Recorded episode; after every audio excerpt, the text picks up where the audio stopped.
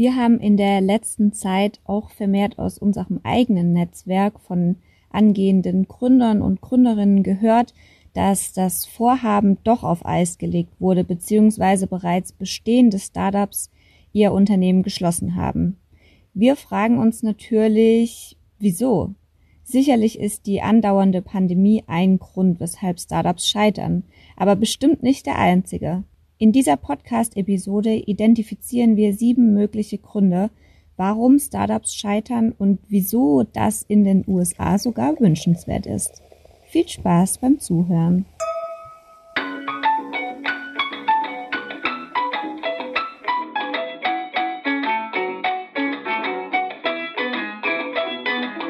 Herzlich willkommen zu Gründungsgeflüster, dem Podcast zweier Jungunternehmerinnen, die im September 2021 das Startup Pavaho gegründet haben und nun live aus dem aufregenden Unternehmerinnenalltag berichten. Der Unterschied ist, wir sind eben noch nicht erfolgreich und sprechen rückblickend über gekonnte Schachzüge. Nein, wir stecken mittendrin und du bist live dabei. Du kannst dich also inspirieren lassen, Learnings mitnehmen oder es besser machen. Aber vor allem erfährst du aus erster Hand, ob und wenn ja, wie wir es geschafft haben, ein solides Unternehmen aus dem Studium heraus aufzubauen. Wir sind Hanna und Lena und heißen dich auf unserem Raumschiff willkommen.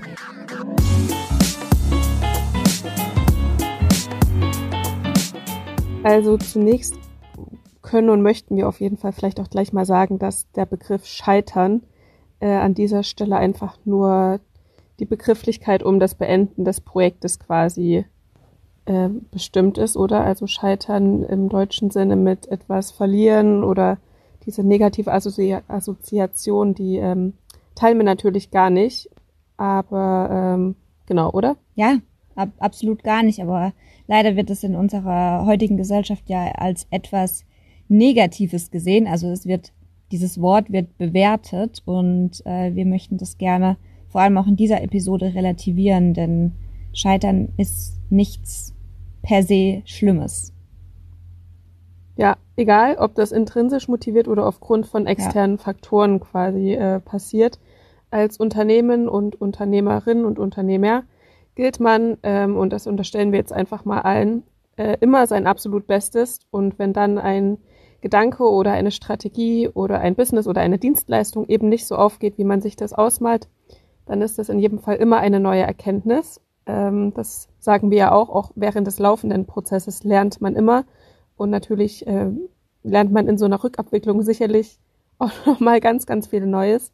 Ähm, und ähm, genau, wie Lena schon gesagt hat, äh, ist gerade bei uns im Umfeld, haben wir das vermehrt gerade festgestellt, dass sich viele ja, Startups eben auflösen, neu zusammenstellen, die Idee nochmal neu auf, äh, auflegen. Und wir dachten, wir diskutieren das vielleicht mal, weil das natürlich auch wir merken an uns, äh, dass, ähm, dass es uns bewegt und beschäftigt und dass man aber halt in vielen Situationen den anderen nicht helfen kann, weil das einfach so festgefahren schon ist. Ähm, und deswegen, ja, genau, haben wir gedacht, wir identifizieren aber vielleicht einfach mal die, ja, die Faktoren, warum eben diese Teams jetzt sich nochmal neu aufstellen müssen. Ja, vor allem, es ist ja auch überhaupt gar nicht ein Einzelfall, wenn ein Startup nicht funktioniert, wenn sich das Team auflöst. Also wenn man sich die Statistiken anschaut, dann scheitern ganze 80 Prozent aller Startups in den ersten drei Jahren. Ich meine, es gibt eh nicht so viele Startups und dann scheitern auch noch 80 Prozent. Ähm, das heißt, man ist definitiv nicht alleine, wenn es mal nicht klappt. Und selbst von denjenigen, die nach, also über die drei Jahre hinweg rauskommen, gibt's nur, sagt man so, eins von zehn Startups, die dann sagen, okay, das, wir konnten auch wirklich nennenswerte Erfolge verzeichnen. Also, dass man jetzt eine Idee hat und mit dieser einen Idee sofort durchstartet, das ist tatsächlich eher die Seltenheit. Deswegen möchten wir mit dieser Episode vielleicht auch so ein bisschen, ja, Mut machen, wenn man es schon mal versucht hat oder wenn man gerade in dieser Situation ist und denkt, okay, vielleicht hat es dieses Mal halt eben nicht geklappt, dass man dann an dieser Stelle nicht aufhört, sondern eben erst recht weitermacht. Genau, gerade wenn man sagt, man kann halt auf die Grundlage und das ist für mich nach wie vor das Team setzen, ähm, weil ich glaube, wenn man ein starkes Team hat, ähm, dann ist es an sich egal, welche Idee man quasi vorantreibt, welches Produkt man entwickelt, weil diese Sachen dann immer wieder routi relativ routiniert ablaufen. Ähm, und wenn eben immer noch Menschen zusammenkommen, die sagen, ich habe Lust, was miteinander zu machen, glaube ich, dann, dann wird zu einem gewissen Zeitpunkt möglicherweise, ähm, ja, werden die sich wieder zusammenfinden und man kann dann wieder von neu beginnen oder man findet sich in einem anderen Team zusammen oder schließt sich irgendwo an. Ähm, das ist auch das, was wir, glaube ich, im, im Coworking Space, wo vor allem ja natürlich sehr, sehr viele Gleichgesinnte sich treffen, was wir da auch feststellen, wie toll das ist, welche Synergien sich daraus ähm, ja dauerhaft ähm, entwickeln, wenn halt Menschen mit der gleichen sicherlich intrinsischen Motivation, mit der Lebenseinstellung zusammentreffen und dann halt sich eben auch äh, sehr, sehr oft ähm, ja neue Synergien hm. ganz, ganz natürlich ohne Zwang entwickeln, auch über einen gewissen Zeitraum und das, ähm, das ist richtig cool. Was weißt du dich so? Naja, ich habe versucht, dich anzuschauen gerade, aber tatsächlich ist es mir nicht möglich, dich zu sehen. Ich sehe halt nur deinen Mund, der sich bewegt, aber nicht deine Augen, weil wir haben uns wieder, ähm, wir sind gerade noch auf unserer Vacation und haben uns hier äh, unter der Bettdecke zusammengefunden und ich muss sagen, die Luft ist auch extrem dünn mal wieder. Ähm, Warte, ich mach kurz Luft Aber passt ja auch ganz gut zu dem Thema. Äh, wenn wir schon wenn man scheitert, weil man erstickt ist, vielleicht acht Gründe.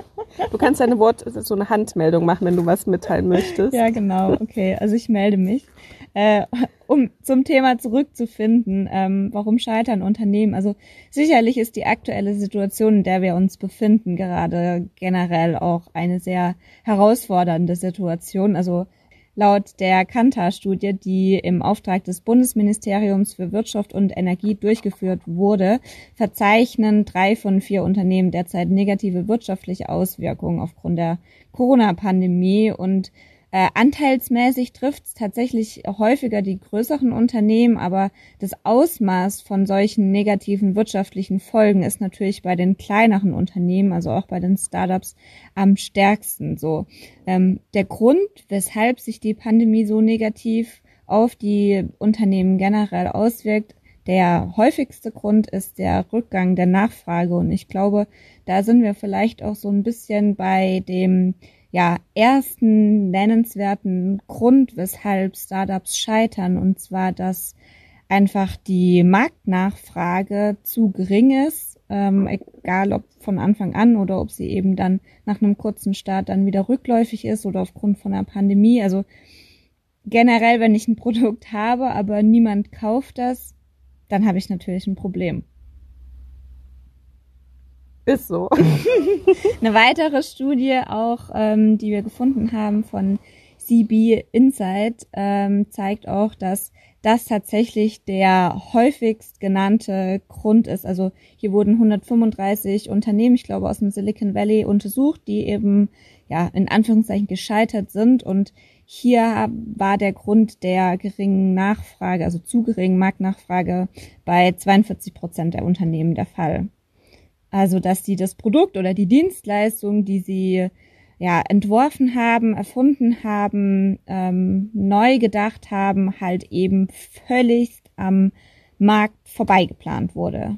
Ja, und das ist aber was, was man, glaube ich, ähm, ganz gut zumindest zu einem gewissen Teil umgehen kann oder ein bisschen mit beeinflussen kann. Ähm, wir damals hatten das in, in unserem ersten Produkt, hatten wir eine sehr umfangreiche Marktstudie äh, damals gemacht, in der man quasi die Idee einfach mal ja in einer digitalen Version äh, der Zielgruppe ähm, zugespielt hat und dann einfach geguckt hat, okay, was was sagt ihr dazu, was ist uns, ist, habt ihr Bedarf dafür, was ist eure Kaufbereitschaft, was ähm, was wäre ein Preis, den ihr dafür bezahlen würdet, was natürlich noch lange nicht heißt, dass die mhm. das dann auch wirklich kaufen würden, aber es ist glaube ich ganz oder ja, es ist ganz wichtig, dass man die das Produkt ähm, mit der Zielgruppe mit den Kunden zusammen möglichst nah plant. Also wir haben ja auch ähm, während der Prototypenphasen ähm, jetzt gerade noch mit einer Hochschule auch, die auch ähm, das Produkt an der Zielgruppe auch objektiv ähm, getestet haben, also auch mal raus aus der eigenen Bubble gehen quasi,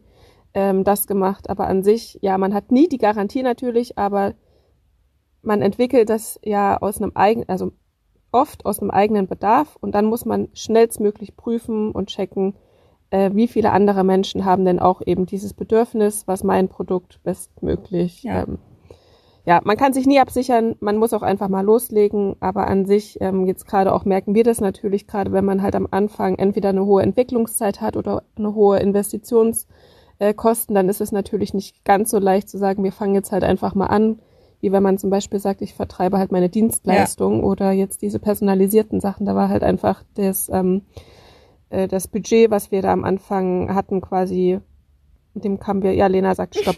Handmeldung, Nein, ich melde stopp. mich. okay. Ich was sagen Go. Du hast gesagt, ich soll mich melden. Ja, ja, ich hab's gesehen.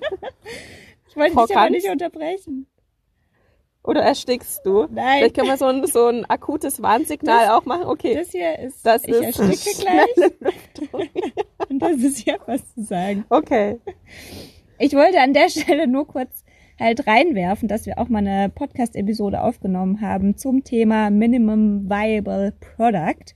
Und vielleicht kann man das an dieser Stelle ganz gut einfließen lassen. Also, dass es darum geht, ähm, wie Hannah schon gesagt hat, entweder was, ja, ob man jetzt eine Grafik hat oder so ähm, von dem Produkt, also dass man ein Mockup macht von einer App beispielsweise, so hatten wir das früher gemacht, oder dass jetzt der Dummy äh, erstmal gedruckt wird, ähm, dass man ein Produkt, also wenn man sich was überlegt hat, oder das kann man auch mit der Dienstleistung machen, dass man das in einem möglichst rohen Zustand schon direkt halt an die Endkunden und Kundinnen bringt, an die potenziellen, äh, in einem kleinen Rahmen und äh, das schon mal vorführt. Und indem man das immer wieder macht, in der Phase des Prototypings, ähm, kann man halt eben das Feedback richtig schön mit in das Produkt einarbeiten quasi und ähm, plant nicht stur eben an der Kundschaft vorbei, sondern bezieht die in den Entwicklungsprozess mit ein und entwickelt so bestenfalls ein Produkt, das dann auch tatsächlich ja eine hohe Marktnachfrage hat. Ja, für möglichst viele. Ne? Also auch Ja. gemeinsam mit den Kunden das Produkt optimieren.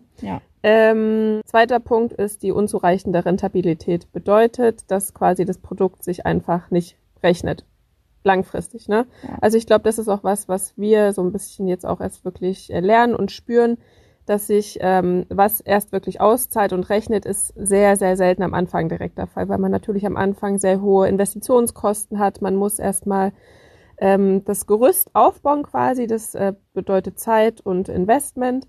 Und dann muss man es aber auch wirklich schaffen, wenn man das Produkt da hat, ähm, irgendwie realistisch zu gucken, ähm, ja, kann ich davon leben? Wie rentabel kann das sein?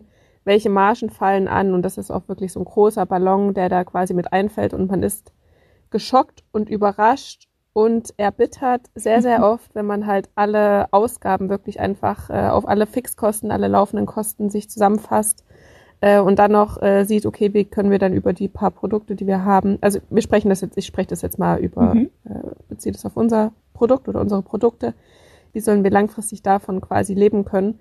Und es ist auch ganz wichtig, dass man sich das wirklich realistisch mal aufschreibt. Ähm, was ist die Gewinnspanne? Wie viel Geld brauche ich im Monat? Und wie viele Produkte müssen wir dann, dann tatsächlich verkaufen, um davon wirklich mal leben zu können? Hm. Ähm, also die, die Margen.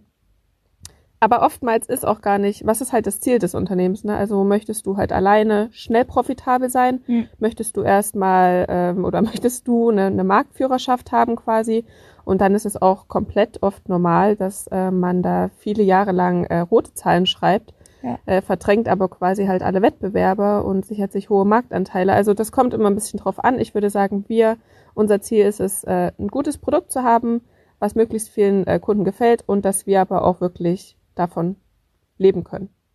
Ja, absolut. Also ist auch so ein bisschen, glaube ich, die Frage, da werden wir auch schon beim, beim dritten Punkt, so wie finanziere ich das Ganze? Also wenn ich sage, ich habe zum Beispiel große Investoren mit dabei, ähm, die jetzt erstmal Geld in das Unternehmen schießen, damit es eben wachsen kann, dann sind diese Startups zu Beginn gewiss auch noch nicht rentabel. So, das dauert mit Sicherheit auch zwei, drei Jahre, vielleicht auch fünf Jahre, bis so ein Unternehmen rentabel ist. Aber es hat eben aufgrund der Finanzierung in sich auch genug Geld, um beispielsweise Personal zu bezahlen. Ein Unternehmen, wie wir es sind, die auf eine externe Finanzierung bisher gänzlich verzichtet haben, die stecken vielleicht in einer ganz anderen Situation und gucken, okay, vielleicht müssen wir aber dann doch eher rentabel werden, weil wir eben auch zu einem gewissen Teil irgendwann auch uns finanzieren müssen. Ähm, generell ist aber eine ja fehlende Finanzierung, egal für welchen Weg ich mich jetzt entscheide, also ob ich jetzt bootstrappe und irgendwann einfach nicht mehr genug Eigenkapital zur Verfügung habe, ähm, ob ich auf Investoren oder auf Kredite angewiesen bin, wenn alles nicht vorhanden ist und ich äh, ja einen Liquiditätsengpass bekomme, dann ist das natürlich auch ein Grund, weshalb ein Startup scheitern kann. Wobei ich jetzt einfach mal sagen würde, gute Ideen ähm, finden immer irgendwie äh, den Zugang zu Geld. Also in den allermeisten Fällen. Das kann halt einfach sein, dass es ein bisschen länger dauert oder ähm, dass man vielleicht von verschiedenen Geldquellen eine gewisse Summe sich holen muss. Aber an sich, äh, wenn, wenn Menschen in euer Produkt glauben, dann wird, wird man Geld bekommen.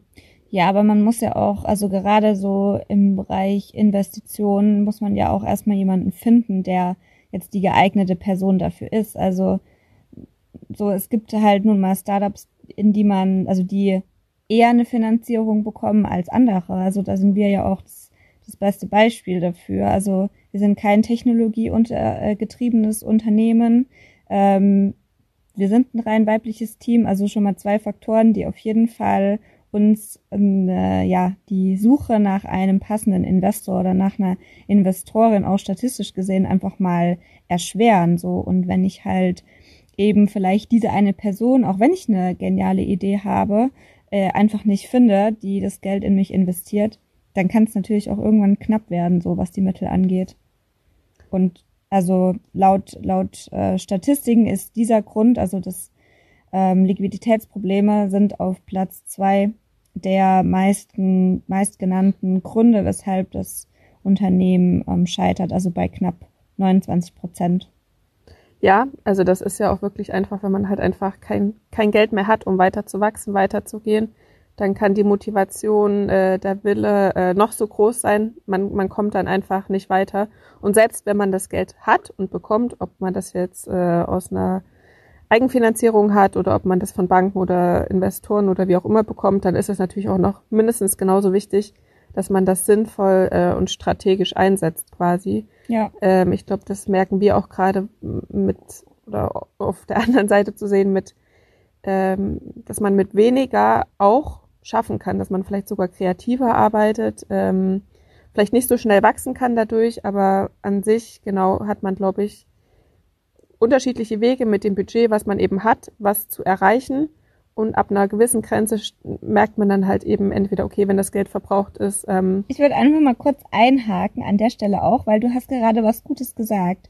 Du meintest, dass auch wenn man wenig Kapital hat, dass man dann vielleicht sogar kreativer wird im Einsatz von diesem Kapital. Und ich würde sagen, dass wir auf jeden Fall die Meister darin sind, ähm, mit wenig Geld extrem viel rauszuholen einfach. Also so das, was wir in die Unternehmen stecken, wenn man sich dann gleichzeitig anschaut, was, was haben wir bisher geschafft, dann würde ich sagen, dann ist es extrem viel. Ähm, da hätte man das Geld auch definitiv schlechter einsetzen können. Und also wir haben ja mit, ja, mit vielen Mitteln auch unabhängig ähm, von Geld äh, großartige Sachen leisten. Also nicht, dass man das jetzt irgendwie falsch versteht, dass wir, womit wir bezahlen äh, ohne Geld. Aber ne, du weißt, was ich meine, oder? Kannst du?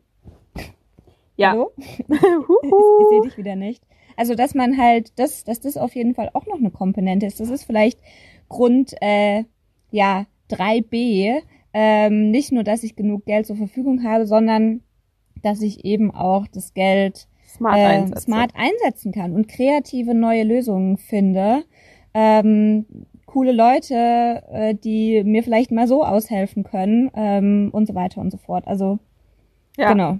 Was mir dazu eingefallen ist, und das kann man vielleicht auch auf den nächsten Punkt, nämlich ähm, dass äh, das Team natürlich eine wahnsinnig wichtige Komponente ist, äh, vielleicht auch sagen, dass man nicht nur ein komplementäres Team braucht, was halt viele Kompetenzen und Faktoren mitbringt, ähm, sondern auch ein Team, was absolut leistungsbereit ist, was mhm. absolut über ähm, die eigenen Grenzen hinausgeht. Das, ich glaube, wir können sagen, wir sind uns beide zu nichts zu schade. Wir geben wirklich alles. Wir sind absolut lernbereit. Also, ähm, und selbst wenn wir merken, wir können was nicht, dann überlegen wir, wie schaffen wir es trotzdem irgendwie, das ja, das einzurichten, dass wir eben weiterkommen, weil ähm, am Ende bringt es nichts, dann bockig in der Ecke zu sitzen und sagen halt hier kommen wir nicht weiter, das können wir selber nicht, weil das ist auch ganz normal. Ne? Also je besser das äh, Team Interdisziplin, oder das ist auf jeden Fall nicht, nicht verkehrt, wenn ein Team sehr gemischt ist. Das sind wir von unseren ähm, Soft Skills, von den Hard Skills auch, aber an sich sind wir natürlich sehr, sehr ähnlich, weil wegen Alter und Geschlecht und der Ausbildung. Aber an sich ergänzen wir uns trotzdem krass gut und wir funktionieren als Team sehr, sehr gut. Das heißt, auch wenn man jetzt sagt, okay, man stellt jetzt halt einfach ein komplementäres Gründerteam zusammen, heißt es halt noch lange nicht, dass die auch erfolgreich als Team zusammenarbeiten können. Ähm, das heißt, da braucht es so einen guten Mix und ich glaube, ähm, das ist sehr, sehr schwer, weil diese Gründung halt, wir sagen immer, wir haben so eine Ehe. Ähm, das bedeutet wirklich einfach auch dauerhafte Pflege der, der internen Teamkommunikation, der, der Teamgemeinschaft quasi und das ist wirklich ein ganz wichtiger Grund. Ich überlege gerade auch, ja doch, mir fällt äh, direkt ein Team ein, wo wir äh, zu glauben, also wo das, ähm, das ein Grund war, dass das Team nicht funktioniert hat und äh, die deswegen aufgehört haben. Wir haben relativ zu Beginn auch auf einer Netzwerkveranstaltung einmal diesen, diesen Satz gehört, als Investor oder als Investorin investiere ich nicht in das, in, nicht in die Idee oder in das bestehende Startup, sondern in das Team. Denn letzten Endes ist ja das Team dafür verantwortlich, was Geiles aus dieser Idee zu machen. Denn alleine diese Idee zu haben, bringt sie noch überhaupt gar nicht auf den Markt und äh, macht auch überhaupt gar nicht ein rentables Geschäft daraus. Aber das, also das Team ist ja die entscheidende Komponente, die die Zügel in der Hand hat und die entscheidend sein kann, ob das Unternehmen oder das Startup jetzt erfolgreich wird oder nicht. Auch ein Grund übrigens, ähm, kleine Randinformationen, weshalb wir immer wieder sagen, sprecht über eure Ideen und habt keine Angst davor, dass ihr euch jemand klaut. Denn letzten Endes seid ihr alleine die Wunderwaffe jedes Startups, die eben diese Idee, auch wenn sie noch so gut ist, halt eben erstmal umsetzt und dann aber auch noch was richtig Geiles daraus zaubert. Und deswegen ist ein 1A-Team zu haben, auf jeden Fall eine wichtige Komponente, was den Erfolg eines Startups bestimmt und eben auch wiederum natürlich auch zum Fall bringen kann, wenn das Team auseinandergeht beispielsweise. Also da habe ich auch in meinem sehr nahen Umkreis ähm, das hautnah miterlebt, wie ein Startup quasi also verkauft wurde aufgrund dessen, dass letzten Endes in der Situation am Ende, wo das wo es kritisch war und wo es, wirklich auch schwierig war, ähm, nicht mehr zusammenhalten konnte.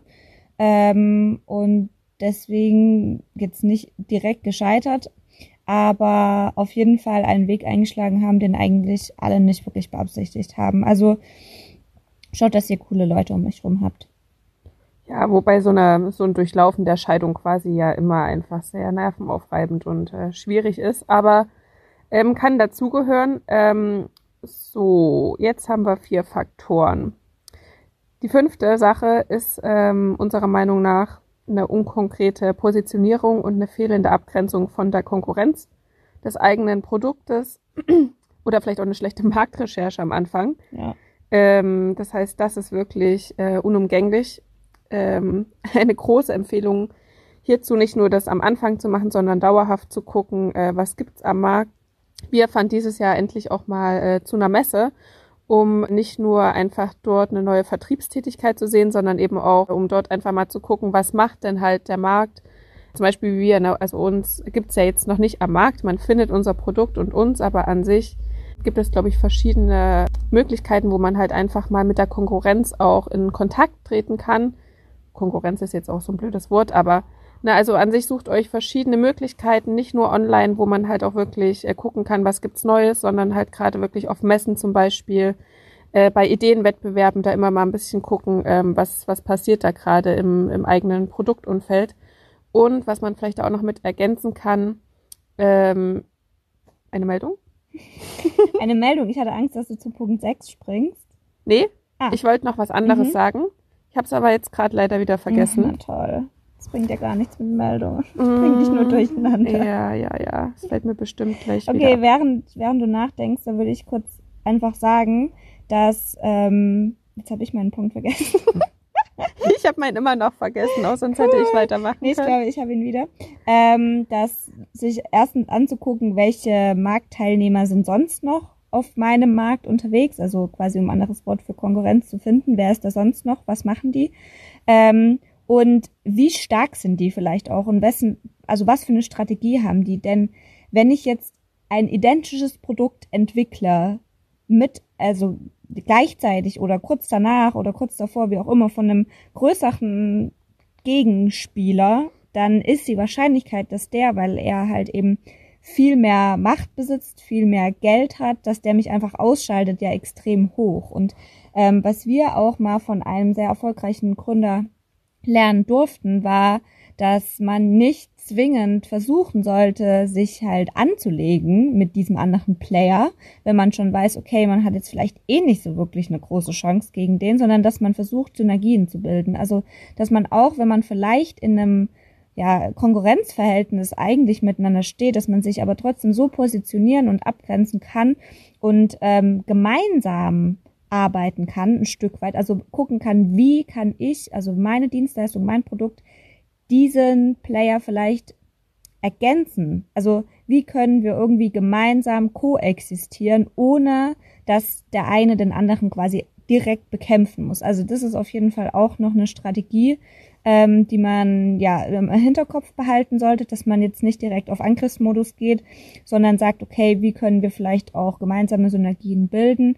Wie kann ich mich als Unternehmen neben diesem größeren Unternehmen vielleicht auch entsprechend positionieren? Was sind meine Werte? Auch äh, eine sehr wichtige Sache, wenn wir uns auch das Geschehen auf unserer Welt anschauen und generell den ähm, ja, Zielen äh, auch zielgruppenspezifisch, aber ist Nachhaltigkeit ja auch ein großes Thema. Also zu gucken, das, das ist ja auch so ein bisschen unsere, ähm, ja, ich will jetzt nicht sagen Strategie, weil es leben wir ja auch, also es sind unsere Werte, dass das Unternehmen vielleicht auch ähnliche ähm, Produkte ja entwickelt, auch wenn unser Futterbeutel definitiv anders aussieht als der der Konkurrenz. Aber was uns zusätzlich vielleicht auch noch abgrenzt, ist eben der Wert der Nachhaltigkeit, dass wir regional produzieren und so weiter. Also damit kann man sich auch schön und konkret ähm, neben der Konkurrenz positionieren.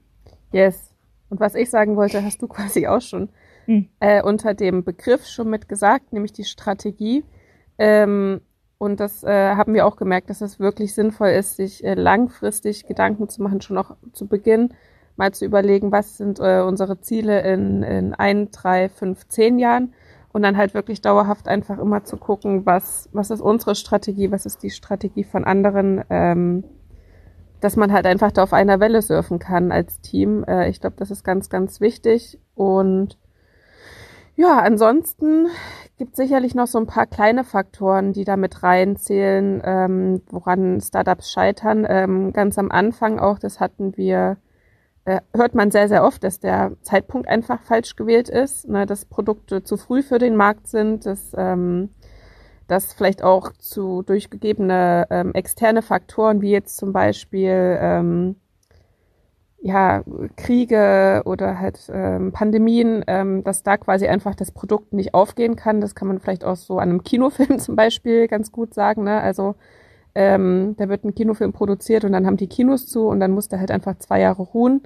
Ähm, als Unternehmen hat man nicht immer das Geld, dann zwei Jahre zu ruhen. Ne? Also, ähm, also Zeitpunkt zum einen, das kann man halt nur so semi beeinflussen.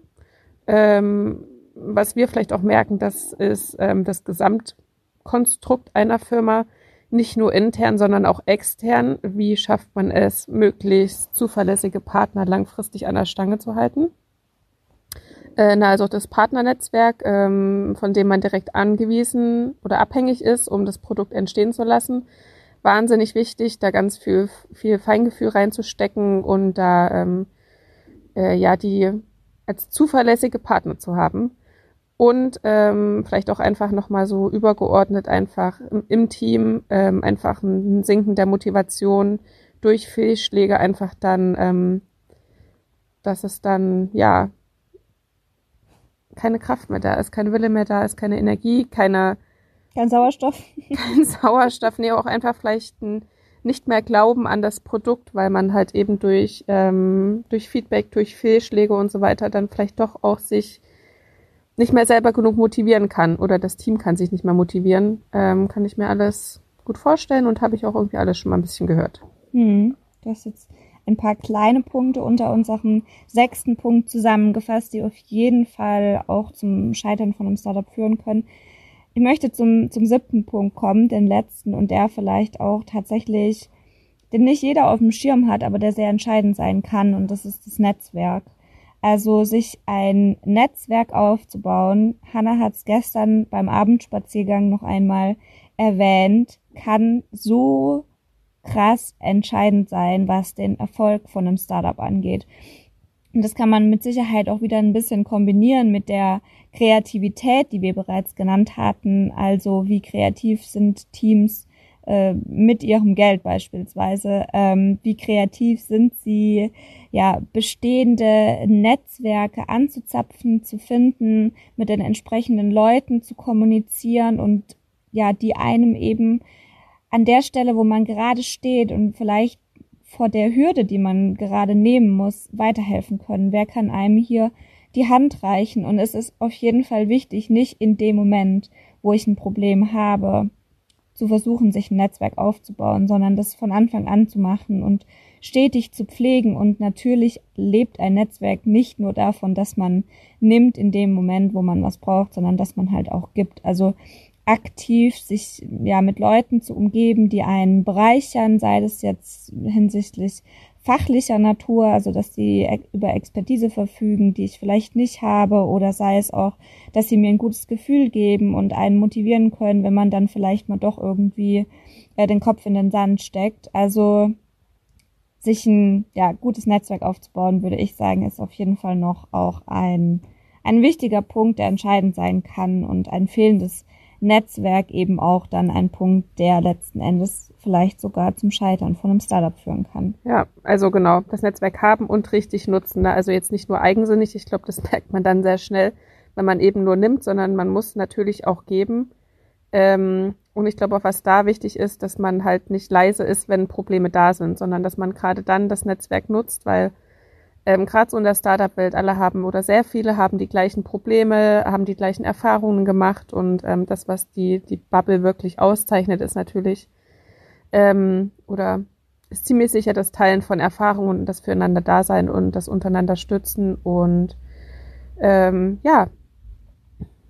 Da ich äh, inzwischen auf jeden Fall leichten Sauerstoffmangel habe und Hunger verspüre, denn es ist Mittagessenszeit, äh, möchte ich gerne äh, zum Abschluss dieser. Ich habe noch eine Frage an dich. Ja, okay. ja. Okay, wir machen noch einmal kurz Sauerstoff hier rein. Ähm, also wir können diese äh, sieben Faktoren ja vielleicht noch mal kurz nennen. Ähm, und zwar Marktnachfrage zu gering, unzureichende Rentabilität, fehlende Finanzierung, ähm, Team, unkonkrete Positionierung beziehungsweise abgrenzende von Abgrenzung von der Konkurrenz nicht genügend, äh, Zeitpunkt, Abhängigkeiten von Partnern und Netzwerk. Was glaubst du, was unsere größte Wahrscheinlichkeit von den Faktoren her ist, warum der Dummy nicht funktioniert? Hm. Wahrscheinlich, also ich könnte mir vorstellen, beziehungsweise das ist ja jetzt was, was wir mit der Crowdfunding-Kampagne auch so ein Stück weit rausfinden möchten, dass gegebenenfalls die Nachfrage zu gering ist für dieses Produkt. Mhm. Was denkst du? Äh, ja, das glaube ich auch, gekoppelt mit der Zahlungsbereitschaft. Mhm. Dass es wirklich also sich rechnet. Ich, ja, genau. Ja, gut, dann sind wir uns einig. dann äh, ist schon mal gut, dass der Rest passt. ähm, ja, jetzt liegt es daran, das eben herauszufinden und hier ähm, ja, auch nochmal der, der Link äh, auch zu unserer Podcast-Folge mit Stefan. Eine Crowdfunding-Kampagne macht man nicht nur, um gegebenenfalls eine kurzfristige Finanzierung, also eine, eine erste Finanzierung zu bekommen für ein Produkt oder eine Dienstleistung, sondern eben auch um rauszufinden, ähm, ist dann eben der Markt groß genug? Also gibt es genug Leute, die das unterstützen wollen? Nicht, weil sie ähm, uns mögen, sondern weil sie Interesse an dem Produkt haben. Und ähm, genau, deswegen führen wir das auch durch und so auch den letzten Punkt, der uns das Genick brechen könnte, ja, zu klären. Jetzt möchte ich aber zum Abschluss noch sagen, dass wir haben es zu Beginn schon gesagt, Scheitern ist nichts Schlimmes. Es ist etwas, was dazugehört, wenn man sich die Zahlen anguckt. Dann ist jeder erfolgreiche Unternehmer, jede erfolgreiche Unternehmerin gewiss schon einmal gescheitert mit einer vorherigen Idee. Und in den USA ist es sogar so, dass man eben diese Projekte, in denen man gescheitert ist, also Unternehmungen, Startups, die man versucht hat aufzubauen, aber hat nicht geklappt, die schreibt man sogar gefühlt extra dick in seinen Lebenslauf hinein. Und wenn da noch nichts steht, dann ist es Teil der Bucketlist. Also was man unbedingt mal gemacht haben muss, denn der Grundgedanke der Amis ist, dass wenn ich diese Erfahrung schon einmal gesammelt habe, dass ich mit etwas scheitere, dann passiert mir das hoffentlich nicht noch einmal. Und äh, mit diesen Worten möchte ich gerne, außer Hannah noch eine Hand. Zieh durch, zieh durch. Den letzten Atemzügen. Ähm, ja, diese Podcast-Episode beenden. Ähm, go for it und wenn es nicht war, dann soll es nicht gewesen sein und dann hast du schlimmstenfalls dazugelernt. Ja, und vielleicht denkt ja auch jemand hier, er kennt sich wieder, hat vielleicht entweder Ergänzungen oder sagt vielleicht sogar, er hätte Lust, mit uns darüber zu sprechen, ähm, warum er vielleicht gescheitert ist. Äh, Wäre wär eine coole Sache auf jeden ja, Fall. Hätte ich. Äh, freuen wir uns auf dich. Äh, freuen wir uns auf dich. Äh, wir versprechen auch mehr Sauerstoff und vielleicht eine bessere Tonqualität. Ich hoffe auch, dass wir jetzt nicht noch in die Luft fliegen, weil äh, das Essen schon auf dem Herd und im Ofen steht. ja, dann aber schnell. Jetzt aber schnell. Ähm, happa, happa. Wir hoffen, du hast dich davon nicht abschrecken lassen und erkennst vielmehr jetzt das Potenzial einer kritischen Betrachtung deines angehenden Businesses beziehungsweise deines bestehenden Startups. Und ja, ähm, Fehler gehören dazu. Äh, man kann sicherlich nicht alles vorher schon genau ausschließen, aber am Ende muss man es einfach wagen.